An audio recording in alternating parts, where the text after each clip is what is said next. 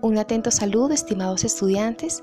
Los invito a escuchar con atención el fragmento del texto El mundo de Sofía de John Garden relacionado con el mundo de las ideas. Espero sea de su agrado. ¿Por qué todos los caballos son iguales, Sofía? A lo mejor piensas que no lo son en absoluto, pero hay algo que todos los caballos tienen en común, algo que hace que nunca tengamos problemas para distinguir un caballo de cualquier otro animal. El caballo individual fluye, claro está. Puede ser viejo, cojo y con el tiempo se pondrá enfermo y morirá. Pero el molde del caballo es eterno e inmutable. Esto quiere decir que para Platón, lo eterno y lo inmutable no es una materia primaria física. Lo que es eterno e inmutable son los modelos espirituales o abstractos a cuya imagen todo está moldeado. Déjame precisar.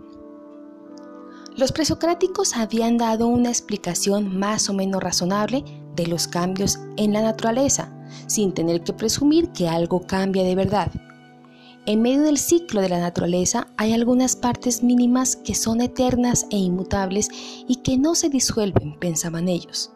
Muy bien, Sofía.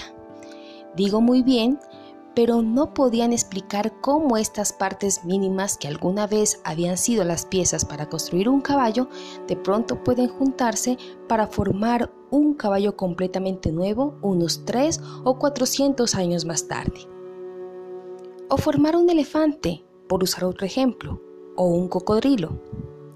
Lo que quiere decir Platón es que los átomos de Demócrito nunca pueden llegar a convertirse en un cocofante o un heledrillo.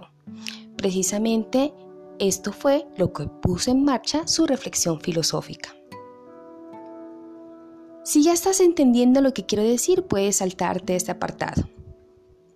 Para estar seguros, voy a precisar. Tienes una serie de piezas de Lego y construyes con ellas un caballo. Luego lo deshaces y vuelves a meter las piezas en una caja. No puedes esperar que surja un caballo completamente nuevo con solo sacudir la caja que contiene las piezas. ¿Cómo iban a poder las piezas arreglárselas por su cuenta para volver a convertirse en un caballo?